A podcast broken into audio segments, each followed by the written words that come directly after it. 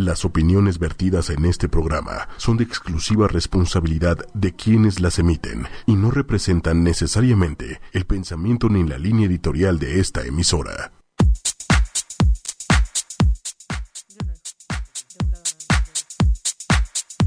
Hola. Hola, hola, buenos días. Buenos días a todos. Ya, ya extrañábamos estar aquí, ¿no? Juntas sí, ¿no? Hace mucho que no estábamos juntas en nuestro programa. Hace mucho que no estábamos aquí. Oigan, Y pues yo buenos estoy muy días. contenta. Ah, no, no, no, habla, adelante, habla, por adelante. favor. No, por favor. Te por digo favor. que nos peleamos el Sí, micrófono, no es broma. Por favor. No, sí. estoy muy contenta porque tenemos una, tenemos un súper tema y una súper invitada. El tema, además, nos lo han pedido, ¿no? Sí. O sea, hay mamás que están como muy, muy pendientes de este tema porque la verdad es que luego perdemos el piso y nos vamos mucho enfocado a los niños chiquitos y perdemos de vista a los, a los adolescentes, que también es todo un, un tema, ¿no? Y creo que es bien importante para las mamás. Entonces tenemos aquí el honor de, de tener a, a Celia Atri, que es especialista, y platícanos un poquito de ti. Bienvenida. Pues gracias. Eh, yo soy Celia Atri, soy psico- psicoterapeuta eh, formada en la Asociación Psicoanalítica Mexicana, mejor conocida como la APM. La APM. Exactamente. Y bueno, sí, mi fuerte son los adolescentes y los niños. Y estoy completamente de acuerdo en que muchos nos enfocamos en los chiquitos, Sí. porque requieren de gran, de gran desgaste físico. Y como Sí. estamos empezando a ser papás, Eso. se nos olvida, cuando crecen, se nos olvida que también tenemos que tener Y bastante atención. Ser adolescente implica un, bueno, para los papás, los niños chiquitos implican un gran eh, desgaste físico y adolescentes un gran desgaste emocional. Exactamente. Y todo lo que eso conlleva, ¿no? Cuando tenemos a nuestros hijos chiquitos, efectivamente estamos muy enfocados en la parte psicomotriz. Que empiecen a caminar, que empiecen a hablar, que empiecen a gatear, que coman, que, que, que, que comemos, que no comemos, dónde duermen, dónde no duermen. Y cuando crecen, entonces ya los papás nos quedamos como, creo que ya no necesitan de mí. Eso es un poco. Ya no sabemos realmente qué necesitan nuestros hijos de nosotros. Y nos separamos mucho como que ya crecieron, ya son autónomos, ya no me necesitan. Y se nos olvida que es un momento bien importante en donde los padres tenemos que estar de lado, junto a ellos, viéndolos, escuchándolos, viendo qué es lo que necesitan. Y a veces como estamos tan cansados físicamente por toda la niñez, y agotados a la adolescencia. Sí, sí, sí, sí, sí. Y hay como mucho... Hay mucho ruido alrededor de la, de la adolescencia, ¿no? O sea, bueno, desde que tenemos chiquitos, es, no, hombre, imagínate cuando sea adolescente. Si ahorita está así, no, no, no, no sé qué vamos a hacer, ¿no? Entonces, también creo que hay como mucha carga y algunas veces tenemos tanto miedo que mejor cerramos los ojos, ¿no? No sabemos ni qué va a pasar, pero ni- creo que ni siquiera me quiero encontrar con este, con este momento. Y también hay como mucha etiqueta, ¿no? Así de, no, los pubertos, que es, es diferente, pero bueno, igual la gente les llama así, ¿no? Ah, está puberto, déjalo, no sé qué. Entonces, como que los niños ya saben que van a tener problemas con sus papás, porque los adolescentes no se dan con sus papás, y los papás saben que van a tener problemas con su hijo, con sus hijos, pero no tiene que ser así. No, no tiene que ser así, pero efectivamente es una etapa del desarrollo en donde el chico, empezando desde la pubertad y pasando por todas las etapas de la adolescencia, se tiene que separar de sus padres. Es lo que se espera. Es que se está buscando, ¿no? Son muchas cosas, se está buscando y yo lo pongo, bueno, hay autores que lo llaman como una segunda individuación. Digamos, cuando un chiquito empieza a caminar, empieza a caminar y vemos de pronto que voltea a ver a sus padres como diciendo, ah, ahí, Ahí están sigue. y puedo seguir en mi andar. El adolescente es así, también, es como una, es, es parecido. El, O sea, digamos que sería como una, un, por eso es una segunda, ¿no? O sea, la primera fue cuando eran chiquitos, Exacto. que era súper concreto y así, ¿no? El niño literalmente estaba caminando y volteaba a ver para ver si estabas. Aquí tal vez no va a ser tan concreto y tan evidente, pero de alguna manera, de manera simbólica podría ser, igual, ellos se alejan de sus papás, pero voltean a ver que siga esa presencia ahí acompañándolos, digamos. Exactamente, y el chiste es de que tienen que voltear a verlos de manera simbólica, pero para poder separarse y poder tomar su propio ritmo y su propia vida y decisiones de vida. Sí tienen que voltear a ellos para identificarse con ellos, porque efectivamente los padres son los primeros objetos con los que los niños tienen un primer, ¿no? exacto, y tienen son sus bases seguras, digamos. Y tienen que voltear a ellos, pero de manera simbólica, y para poder seguir su andar, se tienen que buscar su lugar, tienen que buscar qué les gusta, qué no les gusta, este, en donde se sienten cómodos, y efectivamente los padres sí toman un segundo plano, ya no son el primer plano. Sí, no es lo que más, o sea, a, a pesar de que los siguen queriendo y los siguen amando, no son, no son su, su eje, ¿no? O sea, digamos que son su, son su base donde, donde se estabilizan, pero no son lo que, lo que quieren. Ay, ¿cómo decirlo? En lo que se quieren enfocar. Ajá. Claro, pasan a un segundo término. Y lo que queda como en primer término son los pares, son los amigos. Y entonces, pues, por supuesto que Que vamos... esa sería como la primer gran diferencia con los niños, ¿no? Exactamente. Porque los niños, la verdad, creemos mucho los, los papás. No, ya, ya lo voy a mandar al kinder porque tiene que empezar a socializar. La realidad, digo, sí se relaciona con otros niños, pero no es su prioridad. No, La- no es los una niños relación empiezan a ser seres sociales hasta los 6, 7 años, realmente, ¿no? Entonces, ya después, o sea, esta sería como la, la primera diferencia. Antes, de verdad, el los papás sí son su todo y aquí van a empezar a querer identificarse con otros iguales a ellos, ¿no? Eh, le mandamos saludos a Gaby de la Borbolla, que nos saluda desde Colima. Hola, hola. Y los invitamos a que si tienen alguna Ah, duda, preguntas pregunten, Perfecto. digan, opinen o lo que sea. Y bueno, a mí me, eh, me- me es importante escuchar este punto. O sea, como que siempre todo el mundo dice que sí, que no sé qué, los papás como que justifican mucho a los hijos de, ay, está puberto, está adolescente, es adolescente, se le va a pasar. ¿Qué es lo que sí hay que esperar de un adolescente y qué es lo que ya podría llamarse como una alerta, o sea, como una alertita? Bueno, por supuesto que durante la adolescencia y empezando desde la pubertad, vamos a encontrar muchas características en nuestros chicos, ¿no? Tenemos los cambios físicos, tenemos, hay una ruptura, como decimos, una ruptura psicológica con los padres, en donde sí tenemos que hacer un corte para poder estar con los, con sus amigos. Y entonces sí podemos ver ciertas conductas de aislamiento. Escuchamos a muchos padres que dicen, es que no, mi hijo no quiere ya estar con nadie. Y entonces yo digo, a ver, ¿no quiere estar con nadie o no quiere estar con ustedes? Exacto. ¿Con quién quiere ¿Con estar? quién sí quiere? ¿No? Si vemos que sí está con los amigos, que sí sale con los amigos, o por ejemplo las redes sociales. ¿no? Si un chavo sí está dentro de las redes sociales, sí está teniendo proyectos de vida, o a veces la escuela la deja de lado y no está funcionando al 100, no está mal. ¿En dónde empezamos a tener problemas? Cuando vemos que lo que sucede día a día, digamos, su rendimiento diario ya se ve afectado. En donde vemos que ya no come de manera ah, igual. Bueno, sí hay, re- sí hay diferencia. Hay en- cambio. en el- hay un Sí, ¿no? cambio. Comen más. O comen más O o, comen, comen menos. menos. Ah. Duermen más. La hormona del crecimiento ahí, pues es la que nos...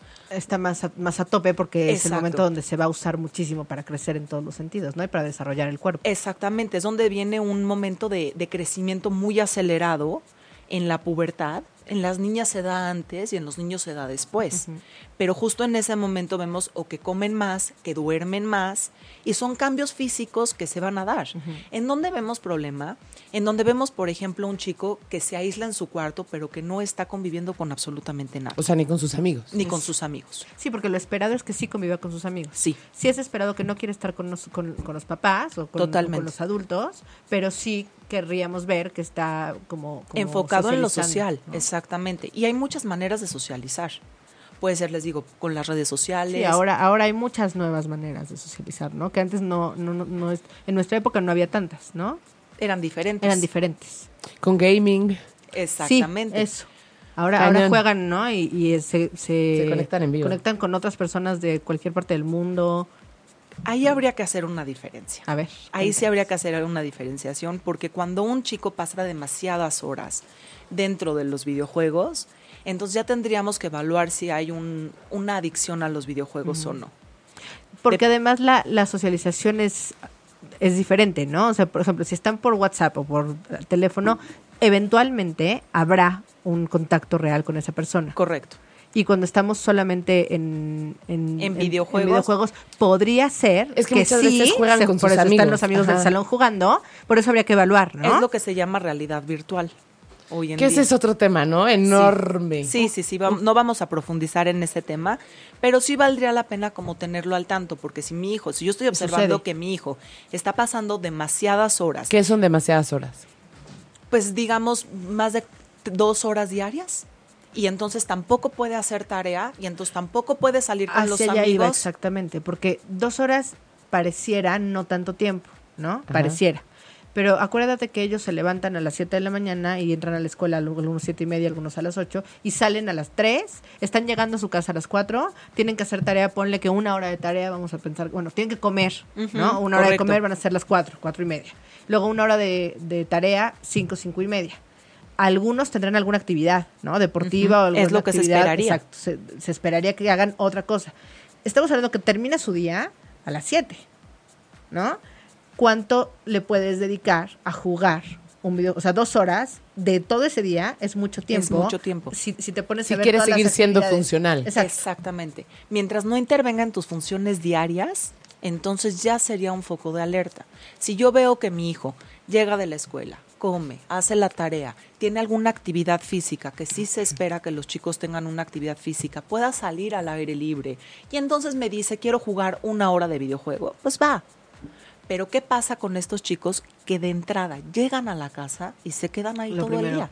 Entonces ahí ya sería un aislamiento diferente ese ya es diferente y sería un foco de alerta, nada más estar observando si entonces no está cumpliendo con las demás funciones. Entonces, hablando un poco del aislamiento, que es lo que se espera para un adolescente, si ya vemos que está afectando sus otras áreas, entonces uno ya diría, híjole, a ver, vamos a ver. Y entonces ya empiezo a ver que tiene bajo rendimiento escolar de manera significativa. Sí es cierto que los adolescentes, algunos, pues sí bajan un poquito su rendimiento escolar. ¿Por qué? Porque están cansados. A veces sí se observa, Claro. pero si ya vemos un bajo rendimiento importante, si ya veo que mi hijo no está comiendo bien, si ya veo que mi hijo no está socializando, entonces ya diría, híjoles, ¿sabes qué? Vamos a ver, vamos a ver qué es, qué es lo que está sucediendo. Sí, esos ya serían para, para tomar cartas, ¿no? O sea, como para, para ver qué se hace con este chico. ¿Qué Exactamente. se hace con un adolescente que empieza a bajar su rendimiento? O sea, que tiene conductas no esperadas para la, adolesc- la adolescencia. Un saludo a su Cardoso. Lindo día. este, ¿qué es lo que se haría? Yo creo que lo primero que hay que comprender es de que a mí me gusta pensar en la adolescencia como un, un- un proceso en donde se viven muchos duelos, ¿sí? Hay muchas pérdidas. Hablando del chico o de la chica, pues está perdiendo su cuerpo de niño. Sí, sí, sí. Empezando es por difícil. ahí. Es muy difícil y se pierde a destiempo. Entonces a veces pues se sienten que tienen un brazo más largo, una pierna más Sí, larga. claro, no todo va siendo tan, tan armonioso bello. y tan... Tienes razón. es a destiempo. Entonces empiezan a perder ese cuerpo infantil y también empiezan a perder como esos intereses infantiles. Pero también se, nada- se dan a destiempo. Entonces por eso vemos de que hay niños, adolescentes, pubertos, de que los vemos muy infantiles, ¿no? Entonces que van y regresan. que Este se ven grandotes, pero que están, están como... y de mente muy sí. infantil. ¿no? Que Sí. entonces es porque van y vienen. Hay que pensar también, además de los duelos y las pérdidas, es un vaivén, ¿no? Van caminando dos pasitos hacia adelante Y y, uno para atrás. Dos hacia adelante y uno para atrás. También pierden a sus padres infantiles. Eso es importante mencionar. Porque los padres, al ver a sus hijos físicamente Ya grandes, grandotes. no es consciente. Es una forma de que uno no se da ni cuenta. Es una reacción, o sea. Totalmente. O sea, no es lo mismo que ves un niño chiquito y te ayudo a que ves un niño grande. No se te ocurre ni siquiera no, chance. No, no, no. Y entonces, pues esos padres de la infancia también se pierden.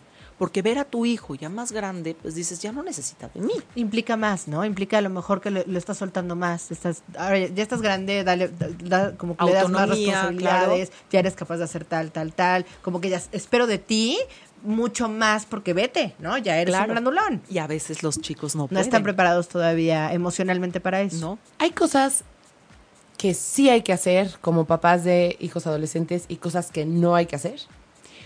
Pues mm, no tenemos un manual en donde dice que sí y que no. Ojalá lo tuviéramos y como decimos en el programa, Ojalá. sería mucho más fácil ser Apre- padres, exacto, ¿no? Aprenderíamos a ser papás más fácil. Más fácil. A mí lo que me gusta mucho pensar es que uno como padre también está viviendo esos duelos. Claro. Claro, sí es cierto. También uno como padre está viendo a su hijo crecer y duele. Se va su chiquito. Exacto. Y aunque suene muy cursi a veces, sí es un dolor que a veces uno no puede poner en palabras. Entonces uno tiene que voltearse a ver como padre y decir, bueno, a ver, ¿qué me está pasando? Me estoy enganchando con mi hija. No vemos, por ejemplo, madres con hijas que se ven las dos igualitas, ¿no? Que la mamá no puede dejar que su hija crezca y se vea mejor que ella.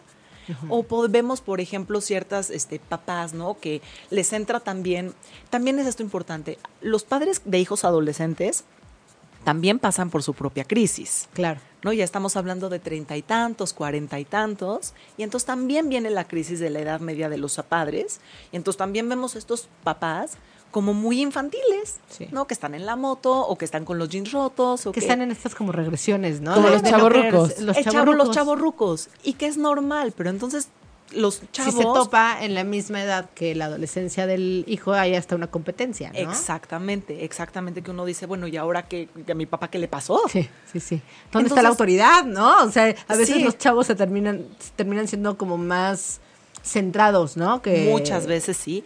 Y muchas veces lo que sí, lo que a mí me gusta sugerir es, número uno, pensar en, en ti como padre, ¿qué, ¿Qué te, te está pasa? pasando? Número uno. Ah, y bueno. número dos, yo siempre digo que con los adolescentes elijamos tres batallas, no más. Claro, no puedes, no puedes, no puedes pelear todas, No, no puedes esperar ganar todas las batallas. no podemos ni siquiera esperar. pelearlas. Ni siquiera Eso está buenísimo, ni siquiera pelearlas. No, no, porque no. si escoges tres, ni siquiera van a ser batallas, porque van a estar Son muy líneas. claras, ¿no? Son líneas muy claras que a ti como familia, tú como familia decides cuáles son esas tres batallas que no vas a permitir que pasen. ¿Ejemplo?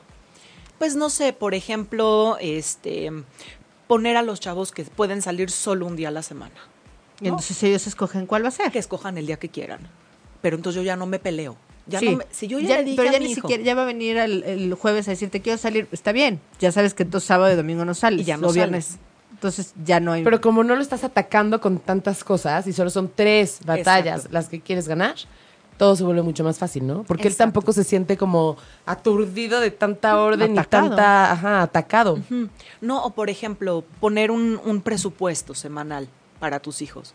Yo puedo destinarte este presupuesto a la semana para que tú hagas lo que tú necesites Pues hacer. Tu domingo. Exactamente, es muy bueno porque además ellos aprenden a administrarse y a saber en qué gastan. Claro.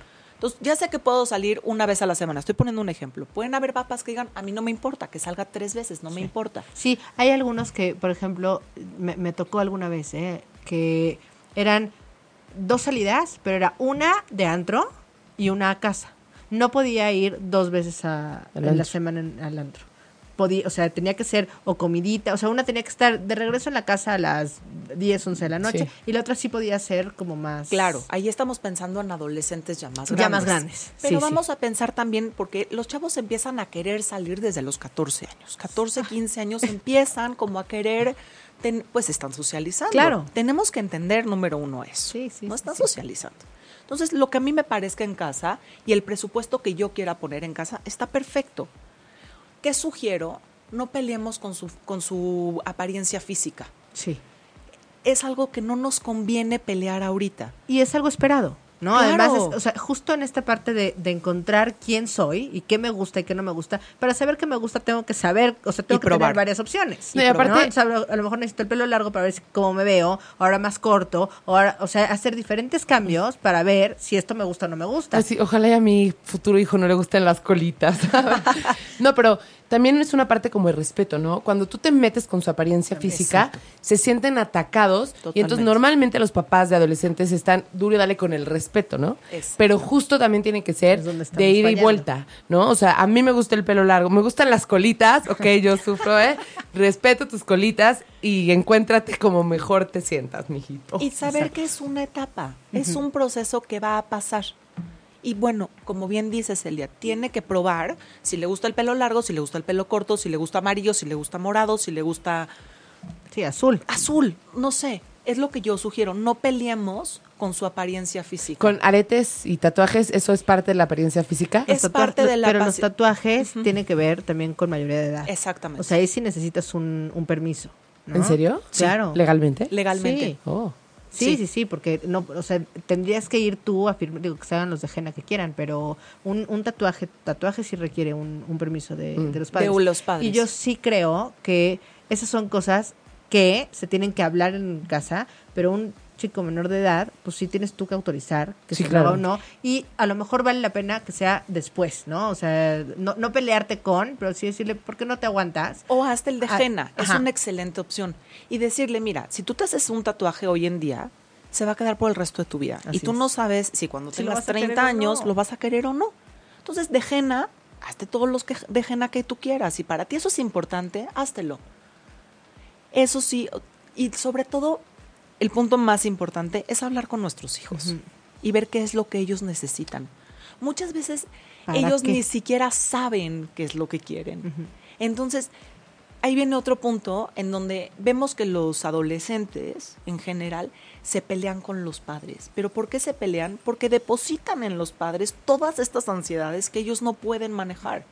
Y obviamente los padres nos sentimos ofuscados y decimos, bueno, ¿y qué hago con esto? Y que también es nuevo para, para los papás, ¿no? Totalmente. Pero si entendemos que nos están depositando todas estas ansiedades hacia nosotros y que no es personal, es bien importante. Sí. porque lo manejas de manera diferente, ¿no? Claro. O sea, le dices, a ver, tranquilo, bla, bla, bla. ¿Qué pasa? Oye, ¿y qué pasa con el tema de la carrera? ¿De la elección de carreras? Hoy es todo un tema. Uf, es todo un Es tema, además bien chiquitos lo tienen que lo tienen que escoger en, Sí. en, en nuestra comunidad, ¿no? En nuestra sociedad. Pues sí, sí, la verdad es de que vemos que desde segundo de prepa en las escuelas empiezan con todos estos programas de orientación vocacional y vemos muchos chavos perdidos que no saben de verdad qué es lo que quieren y se sienten muy presionados. Em, lo que a mí me gusta mucho, por ejemplo, es, vuelvo, a hablar con nuestros hijos. A ver, vamos a ver, ¿qué te gusta?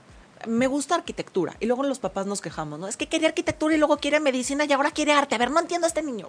Es que él tampoco se Claro. entiende. Él tampoco No, y porque, a ver, o sea, se los juro, yo cuando estaba viendo todo ese tema no sabía ni que era una ingeniería. Le Claro escuchas, no. pero a menos de que alguien llegue o alguien sea ingeniero junto a ti, no sabes. Entonces, pues justo también para la parte de encontrar dónde quieres estar, tienes que ir probar. buscando. ¿Y qué pasa, por ejemplo, con la gente, con los hijos que quieren estudiar música, actuación, esos temas y que los papás son como muy rígidos? Mira, justamente hace poco este, escribí sobre eso y es que es romper con los estereotipos de los padres. Y a veces a los padres nos cuesta tanto trabajo mirar a nuestros hijos, darles otra mirada y no tener expectativas que nosotros no pudimos cumplir. Ay, qué fuerte eso de no tener expectativas, es fuertísimo. ¿no? Es muy fuerte, pero vemos, por ejemplo, hoy en día ya vemos niñas que juegan fútbol. Sí. Hace años no podía una niña jugar fútbol porque era deporte de niños. Sí. ¿no? O niños que ya les gusta el baile o les gusta... Y sabes que es romper con estos estereotipos que, que tenemos y decir, bueno, pues no sé qué está pasando, pero tal vez mi hijo eso es lo que quiere. Y poder ver en mi hijo que si eso es lo que tiene talento y lo hace feliz, Les voy a contar Apoyarlo. una anécdota. Eh, mi mamá este, tiene huéspedes de la universidad, ¿no? Vivimos muy cerquita de una universidad, entonces tiene algunos huéspedes de, de foráneos. Y llegó una vez un chavo que, pues, a primer semestre de Derecho. Y él le dijo a mi mamá, a mí no me gusta el Derecho. Estoy estudiando Derecho porque mi papá dijo que tenía que estudiar Derecho. Ay, no, ¿no? horrible. Entonces dijo, bueno, pues ni modo, ya estoy en esto y me voy a poner a estudiar Derecho. Y veíamos, además era un chavo como súper alternativo. Todo el tiempo estaba en Coyoacán y viendo películas. Lo que él quería era estudiar Arte. cine. Cine, le fascinaba. Y entonces se metía a cursos y a diplomados y todo en paralelo que la carrera. Hizo un año de Derecho. Sacó las mejores calificaciones. Y llegó con el papel y le dijo, ahí están las calificaciones. De que puedo, puedo. Pero no quiero. No me gusta, no me apasiona. Yo no quiero estudiar esto. Yo quiero ser cineasta. Y el papá, la verdad es que no le quedó mucho, mucha opción. O sea, le, le demostró y le demostró que en paralelo tenía otros estudios que también le estaba yendo bien. Y le dijo, no me hagas esto. O sea, ya no, estoy siendo rebelde, Es no que estoy claro. haciendo todo lo que me pediste, pero te lo juro que no me apasiona, no me hace feliz. Y el papá lo accedió y lo mandaron a Nueva York Pero no- a, a estudiar Cine, pero no, todos los tiene niños esta- tienen no, esos, no. ese tipo de fortaleza. manejo Sí, no. de... Pero además, a mí me parece increíble porque sí creo que algo hicieron muy bien esos papás, Esos ¿no? papás, O totalmente. sea, le dieron, le dieron esta, esta fuerza y esta, esta seguridad. Claro. De- les voy a contar otra, porque lo acabo de ver, de María Montessori. Acabo de ver el, serie, el serial de su vida y el papá le dijo, o sea, le, le dice, porque ella es- fue el, el primer mujer médico en Italia. ¿no? Entonces Sí. el, el papá le dice, yo algo, algo como que ella no confiaba en ella, le dijo, es que yo nunca te hice caso en nada.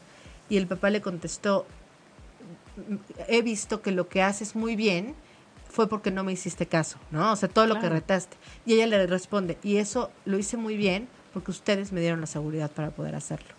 ¿No? Entonces, Exactamente. es creo que es eh, o sea digo no vamos a cerrar el programa todavía estamos muy- Sí, sí, sí, estamos a la mitad pero sí me creo que esa sería como un- una gran lección para los papás no que nos quede el darles siempre la seguridad, la fortaleza de que aquí estoy y de que tú puedes, tú eres capaz y cuando necesites aquí estoy para que regreses. Exactamente.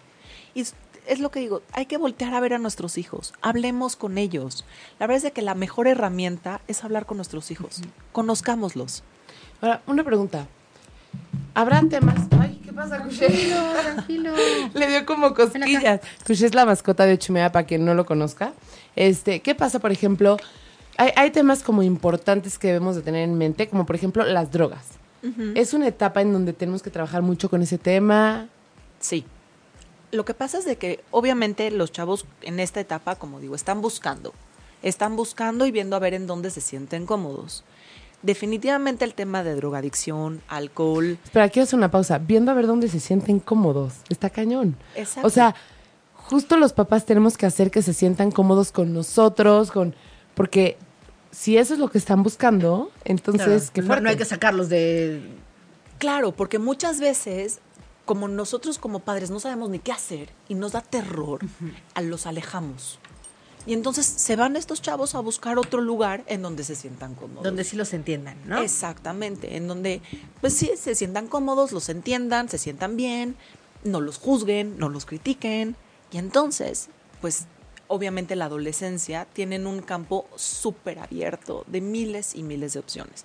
Tenemos dro- drogadicción, tenemos alcohol, tenemos este, una sexualidad mal manejada, tenemos muchos riesgos, muchos riesgos. Y lo más importante, vuelvo, hay que hablar con nuestros hijos. Decirles, a ver, esto existe. Claro. La verdad es de que la primera, lo primero que tenemos que hacer es hablar con ellos franca y abiertamente. Hay muchos padres que me dicen, es que yo no puedo hablar de sexo con mis hijos. Ay, No. mis papás seguro estuvieron así. Este, y entiendo que es muy difícil, sí lo Sí, sí. entiendo, pero si no hablamos con ellos y no los hacemos sentir seguros, confiados, relajados en casa, pues ¿a dónde van a ir a preguntar? Con los amigos. Alguien sí va a hablar con ellos. Claro. Y estos amigos que tampoco tienen idea de lo que de lo que están diciendo, van a decir cosas terribles, ¿no? O muchas veces delegamos esas responsabilidades a la escuela. Se las deja. Pues en la escuela están dando cursos de, de De sexualidad, sexualidad. están hablando de drogas y alcohol. Este, Sí, él ya sabe. Él ya, ya, ya lo sabe manejar. Oye, ahora, ahora muchos dicen, no, hombre, él sabe más que yo. Claro. No, probablemente sí, pero no sabemos si la información que tenga sea la correcta, sea la que le va a servir. O cómo ¿no? la va a manejar. Exacto. ¿Qué Sí, va a hacer con una eso? cosa es la información, otra cosa es cómo la percibe, o sea, ¿qué opinas sobre esa información? Sí, lo que sabemos hoy es de que es cierto, nuestros hijos en el celular tienen el mundo en sus manos, el mundo informativo lo tienen en sus manos. No, y lo que se plantea en las escuelas es, pues claro que tienen el mundo informativo en sus manos, pero necesitan de adultos responsables que hagan vínculos con ellos Sí. y que les enseñen a manejar esta información. Sí, sí, porque ¿qué haces con todo eso? ¿No? No tienen. Incluso, incluso es un arma. O sea, no. Totalmente. Toda esta información que, que les llega. A veces ellos no saben cómo acomodarla, cómo, o sea, no están en el momento para recibirla, no saben cómo acomodarla en su cabeza y eso les puede generar mu- mucha angustia, mucha preocupación, mucha desinformación, ¿no? O sea, suena rarísimo, pero así es. Tengo esta información, pero no sé qué hacer con ella, entonces me confundo más de lo que de lo que me aclara, ¿no? Claro, por ejemplo, la pornografía, toda la pornografía que ven los adolescentes, muchos vemos a muchos adolescentes como muy inseguros, muy ansiosos, porque por supuesto que su realidad no se asemeja con lo que ven en Con lo que están viendo lo en- que ven. así es. Entonces es como yo tendría que hacer eso, yo tendría Para. que ser así, y, y cómo lo voy a hacer. Si no lo logro, entonces ya fracasé desde el principio. Y esa no es la realidad de muchísimas, o sea, son personas que escogen precisamente porque tienen algunos atributos que el, el, el general no tiene, ¿no? O que no cumple. Ese es el tipo de información que ellos tienen que tener. Y saber cómo manejarla, ¿no? Entonces sí, sí invito a los padres a leer un poco del Pero tema. tampoco así de vamos a ver pornografía juntos. No, No. al contrario. ¿Sí? Es decirle No. a nuestros Ah. hijos, no, no, no. A ver, sé que existe la pornografía y nada más te lo digo. Yo no puedo... Obviamente existen bloqueos en los celulares y en todo eso. Sí, sí, ¿no? puedes tener lo más controlado que puedas, pueda, pero, pero- se van, o sea, son adolescentes, van a encontrar al que no tiene bloqueado. Claro, pero entonces hablar con ellos, el- sabemos que puede existir la pornografía. A ver, corazón, eso no es real. Así no es una relación sexual. Así no funciona. Mira, mi amor, este, para tener una relación sexual implica el amor, respeto a la pareja. Hay muchos otros factores que no se ven ahí. Entonces yo no te voy a decir si lo vas a ver o no. Mi, bueno, mi recomendación es que no lo veas, pero si lo llegas a ver, que entiendas que eso no es la realidad. Eso no es, así no funciona una relación sexual amorosa. Eso no es lo que se espera de ti. Exacto. Entonces le bajas la ansiedad, entonces el chico dice, ay, ¿en Incluso serio?". cuando lo ve, o sea, porque no puedes controlar, podría, podría ser que muchos con más información no tengan la inquietud de verlo, pero habrá, que sí lo vea, pero lo ves desde un, un punto de vista distinto, ¿no? O sea, yo ya no necesito cubrir eso para estar al- Sí, a la par. No es como que me voy a sentir súper mal porque yo estoy súper diferente y, y entonces me voy, voy a sentir que nadie me va a querer. Exacto, Exacto. exacto. Ese, es- ese es como el, el meollo.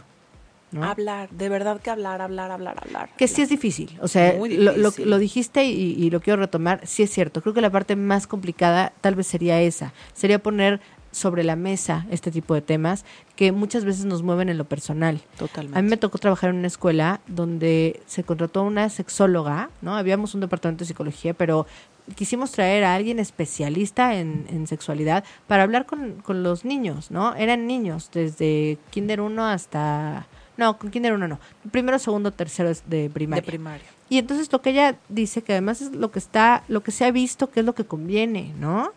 Hablar a las cosas por su nombre, dar información seria, información real. Y había un meeting de mamás para que no hablaran con los niños, Sí, porque estaban asustadas, claro. ¿no? Decir, es que mi hijo tiene ocho años y todavía no está listo para esto. No, probable, o sea, sí está listo para esta información, porque no le estás diciendo nada fuera de, o sea, no vas a hablar de cosas que les hagan daño. Eso se lo pueden encontrar. Y eso es justo lo que quieres prevenir. Se ha visto que entre más información, específicamente digo sexualidad, de drogas, eso previene. Sí. Entre más informados estén los niños que se van a convertir en jóvenes, hay relaciones sexuales más tardías, con más con más conciencia Y de bajo riesgo. y de bajo riesgo, así es. Exactamente. Y igual el tema de las drogas. Cuando sabemos todos los riesgos que esto implica, la prevención es esa. Dar información para que yo pueda escoger, sabiendo lo que puede pasar, si quiero o no quiero. Y sabes que muchas veces este, los chavos lo que hacen es que le tienen terror a sus papás, ¿no? Entonces, no, muchos chavos van y toman, toman muchísimo, y por terror de hablarle a sus papás, porque el papá en una actitud como muy con miedo, le dice, te mato si tomas, ¿no? Ni se no te le hablan. ocurra. no le hablan. Y entonces vemos muchos eh, desenlaces trágicos porque no hablaron a los padres en tiempo oportuno. Ay, eso está muy fuerte, ¿no? Porque ¿cómo lo puedes manejar? O sea, imagínate que tu papá fue alcohólico. Entonces, ¿cómo puedes manejar que a lo mejor en la adolescencia el niño va a tomar porque eso es lo que pasa? Así, ¿Cómo así? con esa información. Claro. Acuérdate que nosotros tenemos esta genética. Y en los que tenemos esta genética somos más propensos. Propensos. Entonces tú tienes mayor propensión que tus amigos. Yo no sé cuál es la historia de tus No, no, no. O amigos. sea, mi papá fue alcohólico, Sí. yo no. Y mi hijo empieza a tomar.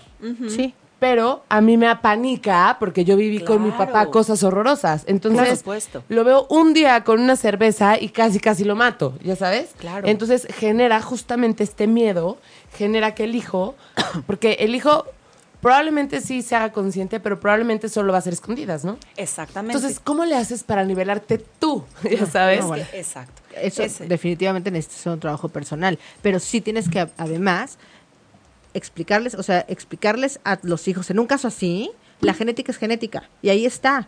Y aunque yo no sea, mi hijo sí puede ser. ¿No? Y entonces demuestras cómo puede ser, porque obviamente el alcohol es, el alcohol es ya una ¿Adicción?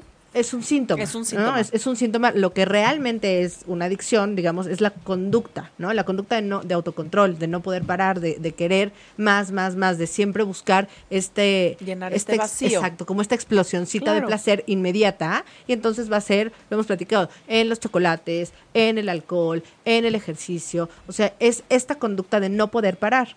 Eso es lo que vas a psicoeducar en tus hijos, obviamente teniéndolo muy claro. Y para eso sí voy a volver a lo que ha dicho Celia todo el tiempo.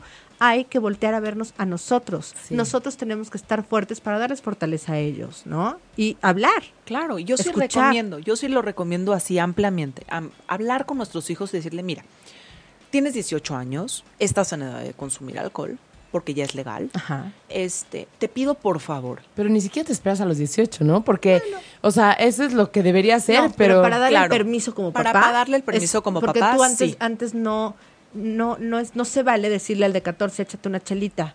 No. No, se porque vale, sí como nos papá tenemos que hacerlo. mantener al margen de lo legal. Sí. Sí creo. Siempre estar hablando con nuestros hijos del alcohol, siempre. Pero cuando nuestro hijo tiene 18 años, entonces ya podemos decirle, a ver, corazón, yo sé que vas a tomar y te voy a pedir un favor. Si vas a tomar, número uno, no manejes.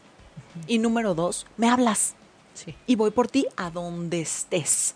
No me importa dónde estés, yo voy por ti. Y eso sí lo podemos empezar a entrenar desde antes. Cuando empiezan a salir nuestros hijos, que a la fiestecita, que a la tardeada, que a casa del amigo de noche, entonces sí decirle a nuestros hijos, yo siempre voy por ti.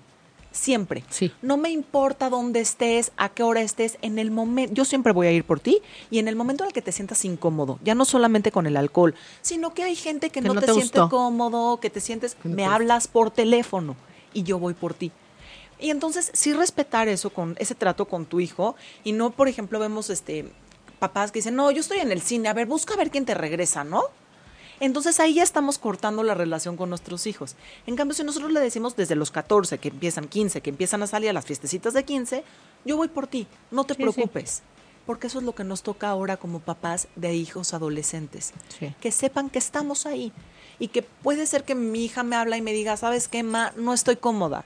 Y yo estoy a la mitad de la película, hijo, chin, Me ni salgo de modo, la película. me salgo. Porque eso va a hacer que cuando tenga 18 años y tome y se pase de alcohol, tenga la seguridad y la confianza de hablarme por teléfono Claro. y decirme, ma, ven por mí, me pasé de alcohol. Y entonces así evito riesgos, porque cuando los chavos están bajo la influencia del alcohol, vienen muchas situaciones de riesgo, ¿no? Que empiezan, este, pues con todo este toqueteo, vemos muchos abusos sexuales de parte Mucho. entre chavos cuando hay alcohol. Entonces así le damos a nuestros hijos como la pauta de decir, no me siento cómoda, antenitas, está mi Sí. papá y mi mamá, puedo hablarles por te- y no me van a matar. Porque si ya empezamos con que, ay, estoy en la película, estoy en la mitad de la cena, busca a quien te recoge, pues no, ahora te aguantas, acabo de llevarte. Pues entonces, ¿sabes qué hace nuestro hijo? Se aguanta y Sí. se aguanta los Cosas abusos. que no quería, sí. Se aguanta los abusos que puedan llegar a pasar. Entonces, nos toca, cuando nos toca ser padres de hijos adolescentes, sí nos toca cambiar un poco nuestra forma de vida. Pues como siempre, ¿no? Exacto. O sea, desde que llegaron, desde que son chiquitos, tienes que ir modificando cosas en Pero- tu vida y va a ser, esto, esto es algo que a mí me gusta mucho decir, no los reglamentos y los estilos de vida que vas adquiriendo cuando nace un bebé y luego cuando tiene cuatro años y luego cuando tiene siete y cuando tiene ocho y así, se tienen que ir, los reglamentos se tienen que ir modificando conforme van creciendo, porque no le vas a pedir lo mismo a un adolescente de 13, 14 que a un niño de 7. Y a ver, tampoco se asusten, porque entonces para eso están las batallas que quieres ganar. Exactamente. Y entonces, si dijiste que vas a salir un día a la semana, entonces solo un día puede quitarte el cine. Tampoco Exacto. es que tienes que estar a la disposición 24/7 todos los días de tu vida. Súper importante lo que estás diciendo. No quiero que se malinterprete lo que acabo de decir en que nos volvemos esclavos de nuestros hijos. Sí, no, no, no. no. No, no, no va por ahí. Exacto. Si ya dijimos que lo vamos a dejar un día, pues ya un día ya sabemos que nos toca choferear. ¿no? sí, no, y tampoco pasa nada, ¿no? Justo es el tema es no volverte esclavo de tus hijos. No. No. No. Justo nada más como convivir, negociar para llegar a un punto medio que ambas partes puedan tener su vida y puedan convivir como en paz. ¿no? Exacto. Y con confianza y con diálogo y aprender a conocernos, tanto nosotros como padres a y a nuestros hijos como hijos adolescentes. Sí. Aquí Sí, sí, Su sí. Cardoso nos dice, algo que desequilibra a los, a los jóvenes son las opiniones divididas entre los papás. Ah, ese es otro tema, ¿no? Muy, muy importante. Muy, muy importante. La mamá implementa reglas, constancia, responsabilidad, valores y demás cosas que van formando a los hijos con amor y respeto. El padre quiere ser el mejor de sus cuates, ya que no vive con él, se iguala con él, le permite tomar alcohol, le da demasiadas libertades, carro, dinero y cero límites. Eso es algo que veo que lastima sus emociones, desequilibra su autoestima y genera un carácter pésimo en ellos, porque uno le da lo que quiere obtener y sabe en el fondo que la otra está viendo por su seguridad. Excelente comentario. Sí, la verdad es que sí. Y justo lo que dices tú nos lleva o me lleva a preguntarte lo siguiente. ¿Los papás deben ser cuates de los hijos? No. Definitivamente no. Para nada. Somos padres. Podemos ser empáticos, Sí. podemos escuchar, podemos tener un diálogo, podemos sentirnos en confianza, pero no, no somos cuates, para nada. Y es un poquito lo que hablaba yo de la actitud del chavo ruco. No, no podemos sentarnos a tomar con nuestros hijos. Sí, no. No, definitivamente no. Y dentro de las tres batallas que yo hablaba, sí me parece bien importante resaltar que no lo mencioné, dejar límites claros. Súper. Súper claros, ¿no? ¿Qué O cosas sea, sí se valen, qué cosas no se valen? Totalmente. ¿Qué espero de ti? ¿Qué te puedo dar? ¿No? O sea, eso, eso es como lo más importante. Si yo te estoy diciendo que llegas a la casa a las 12 de la noche, llegas a las 12. Sí. No es 12 y 5 y no es 12 y 10 y no es, oye, ma, fíjate que está muy buena la fiesta, me va a regresar. No, punto. No hay que ser flexibles en esos casos. La verdad es de que en un principio, cuando tenemos, estamos estableciendo reglas, no. Ok, ya después ya puedes... Después, si vemos que, entonces podemos volvernos a sentar a negociar. Pero en ese Pero no, momento ceder- no. no. no cambiar la regla en ese momento. No en el momento. O sea, no puedes ser flexible ya, ya después de que ya no, pero vas a ser flexible en todo lo demás. Estamos No, hablando pero que escogiste tres No, sí, batallas. pero es que tres. yo sí me estoy tres en las que sí, te regresaste. horrible así. Pero a ver, o sea, imagínate que estás con el niño que te gusta, tu vida, tu momento de ensueño. Un minuto más, por favor, media hora más. No. Lo que pasa es de que entonces te prest, eh, te metes al juego de, pero ¿por qué la vez pasada sí me dejaste y esta no? Ya no está claro. Ya no está claro. Entonces, ¿qué pasa si le dices a tu hija, mira, hoy llegas a las 12 y lo volvemos a hablar? Entonces ya viene a las 12 y si el chavo que le fascina y le gusta y le encanta y ya está, va a volver a regresar. Y si no, pues Ni modo. no pasa nada. Ay, qué fuerte, qué fortaleza tienes que tener como papá, ¿no? Qué determinación. Pero, es que- pero yo creo que es súper importante ver para qué, Exacto. ¿no? O sea, claro, en ese momento y, y hasta puedes pensar y decir, ay, qué exagerada. No, pero es que lo que quiero es evitarme problemas después, lo que quiero es evitarle a él o a ella una confusión, ¿no? De, oye, pues es que mi mamá, es como no mentir, ¿no? O sea, cuando tú te pones en una línea como papá de, yo no te digo mentiras, entonces tu hijo confía en ti. Tu hijo sabe qué esperar de ti, sabe que lo que le estás diciendo, pues bonito, feo, regular, es la verdad, ¿no? O sea, no hay más. Entonces, de esta otra forma, Exacto. ya sabes, no, ya, háblale a tu mamá, es que me va a decir que no, yo tengo la responsabilidad de llegar a las 12, este es mi, es el acuerdo el que hicimos. ¿no? ¿Por qué lo voy a, sí le estoy pasando increíble. A lo mejor le puedo decir, y sí puede tener la apertura, de que la siguiente, lo, lo, me dejo un ratito más. Porque además ya sé que la siguiente va a volver a venir fulanito, que la vamos a pasar padrísimo, que tal, tal, tal, tal. Y a lo mejor la siguiente sí me da chance. Pero ahorita no. Y es nada más dar claridad. Tranquila, Lili. Todo va a estar bien. Te acompañamos cuando estés en ese momento. ¿Sabes qué pasa? Que sí da confianza. Quieras que no, lejos de meter a tu hijo en esta situación de, híjole, se, se la estaba pasando increíble, corté ese momento de felicidad, más bien le estás dando confianza. Entonces ya cuando regresa, puedes sentar y se va a enojar y vas a ser la bruja o el brujo de toda la historia. Está bien, pero eso tú como padre lo tienes que aprender a tolerar y decir, está perfecto, yo soy la bruja hoy, pero a ver, mamacita, siéntate. A ver, tú querías estar con el novio. Entiendo, corazón. A ver, ¿qué te parece si a la siguiente te voy a dejar doce y media? Pero hoy tienes que estar a las doce. Y lo vamos hablando. Claro que puede ser flexible mientras se llegue a un acuerdo entre tú y, tu y tus hijos. En el momento del placer, porque justo lo que no queremos, y regreso al comentario de, de quién, de ese es ese. No Es que queremos se vayan al placer inmediato. Exacto, no queremos el placer inmediato. Queremos formar a nuestros hijos para el futuro. Y esto es la esto es formar a nuestros hijos para el futuro. Oye, y el tema de los castigos. Ay, ese es buenísimo. Está muy bueno, sí. Ese es muy bueno. A ver, a ver. Ay, el tema de los castigos. Sí soy de la idea, y lo platicábamos Celia y yo, ¿no? Sí soy de la idea en que tenemos que tener reglas claras y consecuencias claras, consecuencias congruentes a los hechos. Vemos mucho que los papás de hijos adolescentes castigan los celulares. Y la verdad es de que ahí sí yo estoy en contra. Pum, pum. Sí estoy en contra. Porque que sí. les estamos quitando el medio social por el cual se comunican con sus amigos. Y sabemos, si entendemos que el Les estamos pegando en la socialización. pues, si sabemos Que que, es su momento- Es su momento. momento es su momento.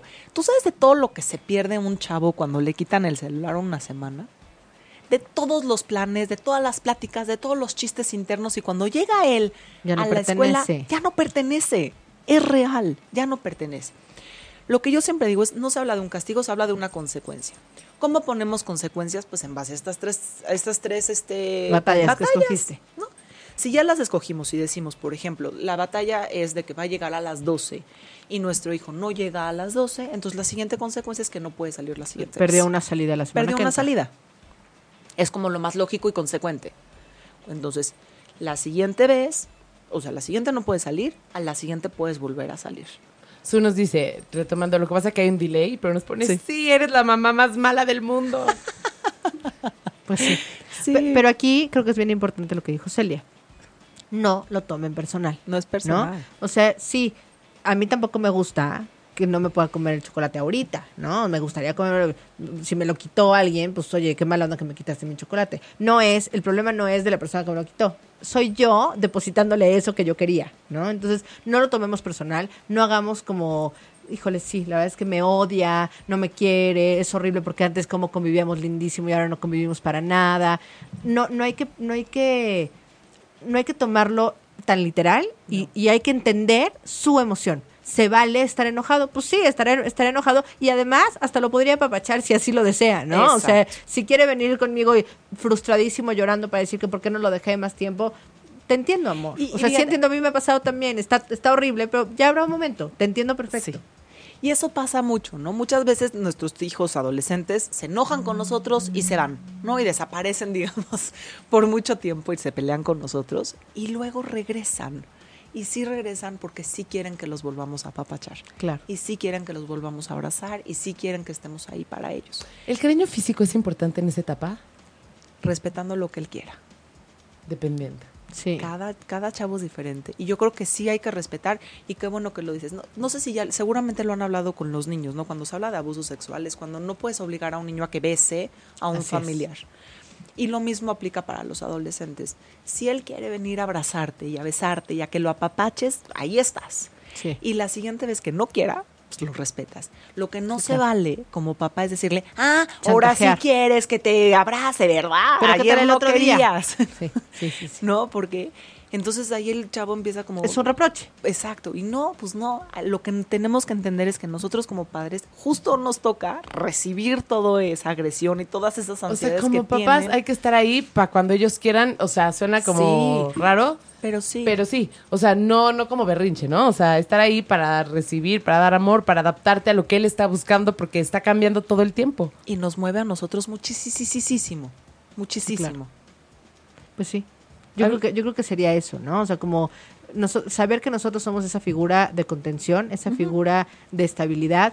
Tal vez lo único, lo único que sigue estando igual, y eso si, si lo hacemos así, somos nosotros, porque en su vida está cambiando todo. ¿No? Lo dijiste. Han perdido mucho. Mucho. Hay que a lo mejor equilibrar esas pérdidas siendo lo más estables que podamos con ellos. Nosotros, nosotros teniendo muy claro que tenemos ahora un adolescente y no un niñito, pero Exacto. ser la figura constante. Ahora, nosotros como padres sí podemos siempre buscar redes de apoyo. Claro. ¿no? Hay muchos grupos de padres, este, padres para padres, que ayudan, que dan pláticas, que orientan, en donde uno como padre puede sentarse y desahogarse No, es todo no lo puede que está ser, porque ahora me sintiendo. dijo tal, tal, tal. Sí, por y supuesto. me siento la peor mamá del mundo. Sí, sí se vale. Yo creo que sí es importante que nosotros Que lo como saquemos por otro lado. Claro. Pero entre nosotros, ¿no? O sea, como buscar también nuestro foro para, para sacar todo eso y no sacar esa frustración con, con Con los ellos. chavos, porque justo estaríamos entrando en un círculo muy negativo De él me echa, yo le Yo he le hecho, y echo. entonces ahí sí se hace una, una batalla donde nadie se sentiría cómodo. y una ¿no? lucha de poder. Sí. No, porque Donde muchas no, veces- no debería no. haber, porque el poder lo tienes tú como papá, o sea, tú eres Punto. el que escoge Con tus tres cuáles son las batallas. Con tus Así es. tres batallas. Sí, exacto, no tienes el poder completo porque el hijo No. también tiene que ser él y también tiene que poder decidir sobre Claro. ¿no? Oye, nos pone aquí Adriana Arbizu. Eh, buenas tardes, quizá no tenga nada que ver con el programa, pero Hola, no sé hola. si estoy haciendo lo correcto. Tengo un pequeño negocito y contrato adolescentes para ayudarlos para alguna necesidad que tengan económica, pero me ha tocado tratar con jóvenes drogadictos que, que inhalan o fuman marihuana o alcohol y por consecuente les doy las gracias y los despido. Les hago saber el motivo y que yo quiero ayudar para necesidades, no para fomentar y comprar droga. ¿Estaré haciendo lo correcto? Hijo. Está súper delicado. El punto es, legalmente, no estoy segura que puedas contratar adolescentes, a menos que tengas el- la autorización Bueno, pero esa no es su pregunta, ¿no? No, no, sí. Pues sí, porque está haciendo todo. O sea, ella le está dando dinero a adolescentes, que de alguna manera habrá los que lo usan para, desde su punto de vista, formas como apropiadas, y hay los que lo usan para, desde su punto de vista, formas ilegales y no apropiadas. Sí creo que es mucha responsabilidad tener adolescentes. Legalmente te puedes meter en un problema. Sí, tiene Pero no, espera, porque adolescentes también es de 18 años y de 19 años también es Claro, adolescente. si, Sí. es, si son menores de edad, Eso. lo que yo sugeriría sería siempre tener el contacto los con los padres. No olvidemos a los padres. Así es. Y si son mayores de edad. Si son mayores de edad, eh, legalmente ya no tendrías que referir a padres. Así es. Pero sí tendrías que con ellos, o sea, lo que está haciendo ella es muy bien, decirle las gracias y decirle, ¿sabes qué? Pero ojo, no porque se gasten el dinero en eso, sino porque a mí no me funciona alguien que llegue o alcoholizado o con alguna sustancia, no sirve en mi trabajo. Pero también la, ¿no? exacto, y la responsabilidad que implica para ella en su negocio. Sí. O sea, como Sí, sí. cuidándose Aquí lo que se busca es esto, ¿no? O sea, como que seguimos esta línea. Si tú estás consumiendo alguna sustancia, o sea, no, no tanto pelear con en qué se están gastando su dinero, sino en toda la repercusión que eso trae en lo que me toca a mí, ¿no? En esto. Y obviamente me encantaría ayudarte, pero ella no puede ayudarlo. O dejarlo sea, como claro, dejarlo claro a la, a la hora de la contratación.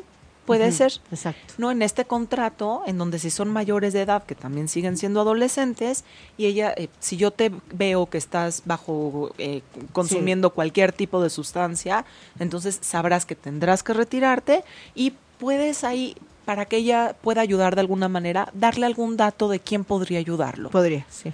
¿no? Como para decirle, mira, ¿sabes qué? Me hay parece grupos de que... hay, hay grupos de autoayuda que son- este sin costo, donde Sí, tal tal, y ¿no? funcionan muy Muy bien. Nos pone Adriana, yo quiero hacer algo bueno. Claro. No, sí, y, y eso está como muy claro. ¿no? Claro. Pero sí, me gusta, me o sea, creo que vale la pena, igual como si fueran tus hijos. ¿Qué esperas de ellos? ¿no? O sea, yo creo que en toda relación vale mucho la pena eso. ¿no? Si, si tú pones sobre la mesa todas las cosas que, que estás buscando de, de un empleado, de una persona que hace, o sea, de un empleado En cualquier general, sentido, con cualquier de un hijo, persona. de- Las Claro. relaciones son más fáciles es, cuando están sabes claras. qué es lo que, lo que puedes Y una esperar, relación laboral creo que, que es muy claro cuando tienes las cosas por escrito. Se Sí. hace un contrato por escrito en donde cual. yo este, permito esto, no permito esto, tus, tus obligaciones ¿no? y tus derechos son estos. Y ojo, no estamos hablando en un te- de un tema legal, ¿no? Estamos hablando de un tema No. de psicología, o sea, de tener las cosas claras. Sí, Pero es que también sí, sí. ella se puede meter en un problema. Sí, ahí sí o sea, legal. cuidándose ella. Sí, claro. Cuidándose ella Sí, también. y aquí se protege todo el mundo. O sea, Sí. se protege ella legalmente porque quiere hacer un bien, ¿no? Entonces también está horrible que queriendo ayudar a alguien salga raspadísimo. Oigan, pues ya se nos está acabando el programa. Ay, sí es cierto. Se fue volando. Sí, se fue volando. No sé si alguien quiera decir algo más. ¿O Tenemos tú quieres como, como cerrar? ¿Quieres decir algo como para terminar? Pues lo que yo quiero decir es, definitivamente es muy difícil como padres lidiar con nuestros hijos adolescentes. Creo que lo primero sería voltearnos a ver a nosotros como padres. Eso sería como la primera. La primera, la segunda, no olvidemos hablar con ellos, dialogar con ellos y entrar en un diálogo de confianza con hablar, ellos. eh, hablar y escucharlos mucho, Mucho. ¿no? Quisiera hacer una pausa, perdón. Sí. Pero lo que pasa es que Alfredo Sánchez nos pone, según todas las pláticas a las cuales hemos asistido, nunca tengo respuesta clara. En cuanto a qué. ¿En cuanto a qué? O sea, nada más para que igual en lo que sigues diciendo nos digan cuánto a qué. Sí, a ver, danos una pregunta como, como más específica para poder tratar de contestarla y si no, nos vuelves a preguntar. Para que- la idea es que sí te vayas con una idea un poco más clara. O a lo mejor solo está expresando Sí, su frustración. también ¿no? puede ser. No, no, también puede ser que dice, ok, voy a, ta- a tantos lugares y todo el mundo me termina diciendo, habla claro, este, tal, pero entonces a lo, a lo mejor como hay- si hay algo específico, podemos tal vez intentar contestarlo. Adriana, Adriana nos pone y pide autorizaciones a los padres. Hay muchos chicos que de verdad dejan los estudios porque no tienen ni para los pasajes. Trato de hablar su idioma. Bueno, no me cuesta trabajo, pero realmente es triste que me he topado más del 50%. Es, sí, tienes sí, razón. está. Ahí sí yo sí refería a los padres, ¿eh? Yo sí les diría a los padres. Sí, ¿Ah, sí, sí? Sí. sí, claro. Sí, si ya pidió consentimiento a Sí, se los está Tiene por padres. cierta esto. responsabilidad. Claro. Sí. Es como un psicólogo que, que tiene a, su, a un paciente. Hay ciertas cosas que no puedes decir, ¿no? Que entran bajo confidencialidad. Pero cuando tu paciente está en riesgo, tienes que quitar esa confidencialidad porque lo primero es Sí. la persona. Digo, yo, yo lo que hago en, en un caso así con un paciente adolescente, le digo al paciente Claro. y generalmente, nunca me ha pasado que no me den permiso. ¿eh? O sea, No, generalmente no, no, digo, claro. oye, esto me parece muy importante hablarlo con tus Y lo voy a hablar quiero con que ellos. sepas que lo voy a, lo voy a hacer. Lo mismo Oye. puede hacer ella. Oye, Alfredo, está rarísimo porque nos dice que lo publicó antes, pero no tengo ningún comentario. ¿Puedes checar si a ti te aparece? Sí, déjame Porque ver. no, ¿eh? No tengo ni un solo comentario tuyo. a mí sí me pasa que antes se de eso. desaparecen a veces, ¿eh? Espera un momento. Ay, pero no seas malo, vuélvenos a Sí, decir. si no es mucho pedir, hazle copy-paste, Alfredo. No, yo no, yo no tengo ni esos. Qué raro, no sé, que está... No existe un tema de privacidad, pero si no, no sé por qué sí aparecieron los publicaste aquí 13 ahorita. comentarios. ¿No? Sí, ahí te aparecen de Alfredo. Aquí está. no. ¿Qué edad es la correcta para tener celular? Ya, ahora sí. Ah, Ahora sí. celular.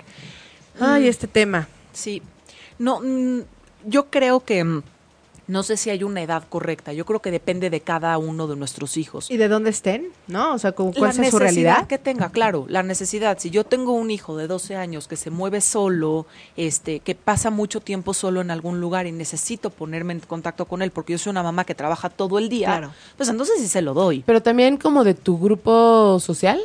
O sea, si todos tienen celular, ¿no? Ay, Sí. no sé. Es que no, no, yo tampoco, yo tampoco sé. Yo, No. yo creo que ellos tienen que saber que el celular sí es una herramienta, sí es por necesidad.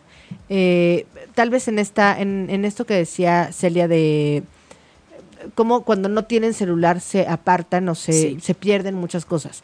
Aún así creo que es importante darle Tiempo. Límites. limi- ajá, como, como muy claras las reglas con el celular y la edad para dárselo yo también la, la, la pondría con respecto a la necesidad que tienes. Exacto. Lo, lo que sí voy a decir aquí, puntos importantes. Número uno, no dejen que sus hijos duerman con el celular en sus cuartos. Eso. Número uno. ¿Por qué? ¿Por porque qué? están Porque en la pasan madrugada, toda la noche. ni cuenta se dan y siguen ahí. y siguen ahí y vemos que el O sea, no se mayor desconectan riesgo nunca. es entre 11 de la noche y 4 de la mañana. Entonces, podemos dar el celular bajo ciertos límites sea, el celular y tiene que tener reglas. Se carga en el cuarto, o sea, en un lugar público o en el cuarto de los padres, no pueden dormir con él y se quita a la hora que, que se establezca en casa. Yo, por ejemplo, con adolescentes les pongo 10 de la noche, 10 y media, me entregas tu celular y entonces te lo puedo regresar al día siguiente. Eh, en escuelas, hay escuelas en donde no se permiten celulares, entonces respetar esas líneas. Y dependiendo de la necesidad de cada, de cada persona, de Pero cada un niño. promedio. O sea, sí, un promedito. Pues es que alrededor en- de los 12, Entre 14. 12 y 14, sí, yo también diría. Entre 12 y 14. Antes de 12. No, dependiendo de cada niño, pero no me parecería que un niño menor de 12 años necesite Debería de un celular. No, es- están como mucho más a nuestro resguardo, Y ¿no? además, O sea, pienso que sí, pienso que sí. Y pienso por otra parte, yo sí empezaría por un celular solo línea. Sin, celu- no sin internet. celular, sino un celular abierto de internet. Empezaría con un celular solo por, de línea por toda el- telefónica. por el riesgo que esto implica, ¿eh? para enseñarles a usar las redes sociales. Y entonces de a poquito voy enseñándole a mi hijo cómo usar las redes sociales. Híjole, pero ¿cómo haces eso? ¿Cómo haces con qué? ellos. ¿Cómo le enseñas a usar las redes sociales? O sea, con, o sea no necesitan que... No, no, no, pero sea, los riesgos que No, implican eso, las o redes sea, sociales, usar, sí. usarlo, usar implica enseñarles a lo que están expuestos, Expuestos. ¿no? O sea, a, a lo que pueden encontrar o a que hay gente que los puede buscar. Claro. O ¿No? bulear. La, Es bul- que la sí. buleada es terrible, o sea, terrible y sí, o sea, estás expuesto a esto aquí, pero también estás expuesto a gente que te puede hacer, o sea, adultos que te están buscando para hacerte daño. ¿eh? Pero sobre todo niños de 10 y 11, 12 años sí tienen mucho problema, sobre todo en, en la buleada, en Sí, el claro, en la cyberbullying. escuela, claro, están poniendo, en cyberbullying. fulanito hizo tal, tal. porque no saben cómo responder. No, tú ves, por ejemplo, chats de niños de 10 y 11 años y todo el tiempo es, ay, qué tonto, ay, mira lo que dijo. Y ni siquiera se están dando cuenta de que están lastimando a otra persona por medio de las redes sociales. A eso me refiero en, enseñarlos a usar las redes sociales. Entonces, si ya vas a tener un WhatsApp o un grupo de, de- de Snapchat o de otro tipo de chat o Instagram o lo que sea, sí hay que enseñarles. Hay que enseñarles cómo hacerse privados, a quién aceptar, a quién no aceptar, qué decir, qué no decir. Así como le enseñamos a nuestros hijos a sentarse en la mesa, a comer y agarrar los cubiertos, hoy tenemos que agarrar a nuestros hijos y enseñarles qué usar se pone en un, en un chat y qué no. Y cómo, y cómo además estar fuerte para cuando te ponen que algo que tú hiciste no les gustó, cuando alguien se burló, o sea, se burló uno, pero además se pone jajaja uno y ponen jajaja siete. Sí. ¿No? Entonces ya siete se burlaron de ti, ¿no? Entonces también tienes que tener fortaleza para poder trabajar con eso, ¿no? O, tú seguirle el jajaja. Exacto. No, a ver. Por eso, ¿cómo, lo- cómo lo voy a manejar? O me traumo porque se burlaron todos de mí, o sí, ah, no, pues fue una broma, jajaja. O sea, como que ahí, ahí parar, o no darle como más seguimiento a eso. O sea, sí, sí implica muchísimo, muchísimo trabajo, ¿no? Es que sí, sí es un trabajo arduo el que se tiene que hacer de- con los adolescentes y los padres tenemos esa responsabilidad. No podemos delegar. Yo creo que si a mí me dice Alfredo, no es el que dice cuáles son los puntos importantes, número uno, entender que nosotros como padres tenemos una responsabilidad enorme con nuestros hijos. Sí. Hablar con ellos, hablar de todos los temas. Si yo no puedo hablar con ellos porque me siento muy incómodo, buscar a alguien que me oriente para que yo pueda sentarme ¿Cómo a hablar hacerlo? con ellos. O sea, Pero no alguien delegarlo. para- No, no, alguien no que- para no- que no hable le con ellos. No, alguien que te me ayude a ti Para hacerlo. a poder hablar con ellos. Exacto, y que yo me pueda sentar con mis hijos a hablar con ellos. Sería número uno. Y observarme a mí qué es lo que me está molestando y qué estoy haciendo con mis hijos. Número dos, tres batallas. Batallas que yo sé que puedo luchar y que no tienen que ver con imagen personal para nada. ¿No? Que tiene que ver con permisos, con horarios, con salidas, con dinero, ¿no? Y que esas sean como muy claras, que son inamovibles. Y que además ahí también tienes la manera un poco de, de, de consecuencias, ¿no? O sea, Y ahí está, está muy bueno porque ahí es, hay una línea para permitir y no permitir. Entonces, Exacto. a partir de ahí puedes negociar. Y la consecuencia se da en base a esas reglas. No puedo ponerle una consecuencia a mi hijo de algo que no establecí, Correcto. ¿no? Bueno, o- ojo, realidad y seguridad no son, No son- este, sí, no son tres negociables. batallas. no o entran sea, esas tres porque no. esas están Sí, o de sea, por sí. Realidad y ¿A seguridad. qué te refieres con realidad? Eh, ¿Qué me refiero con realidad? Mamá, ¿me puedo ir a Cuernavaca? ¿Cómo te vas a ir? Ah, pues no se vemos. No, en la realidad no puedes irte porque no hay algo real que te pueda llevar a Cuernavaca, Ah, ¿no? La realidad te impone.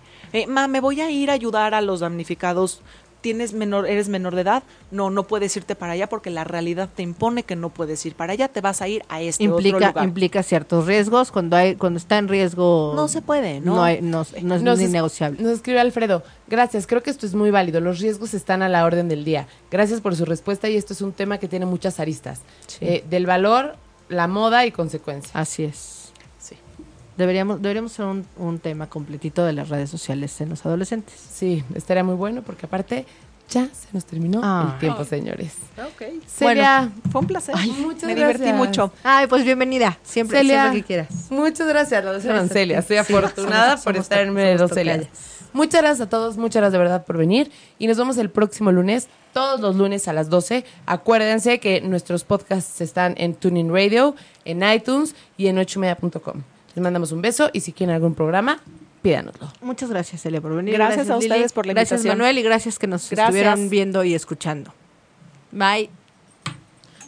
Si te perdiste de algo o quieres volver a escuchar todo el programa, está disponible con su blog en ochoymedia.com. Y encuentra todos nuestros podcasts de todos nuestros programas en iTunes y Tuning Radio. Todos los programas de ochoymedia.com en la palma de tu mano.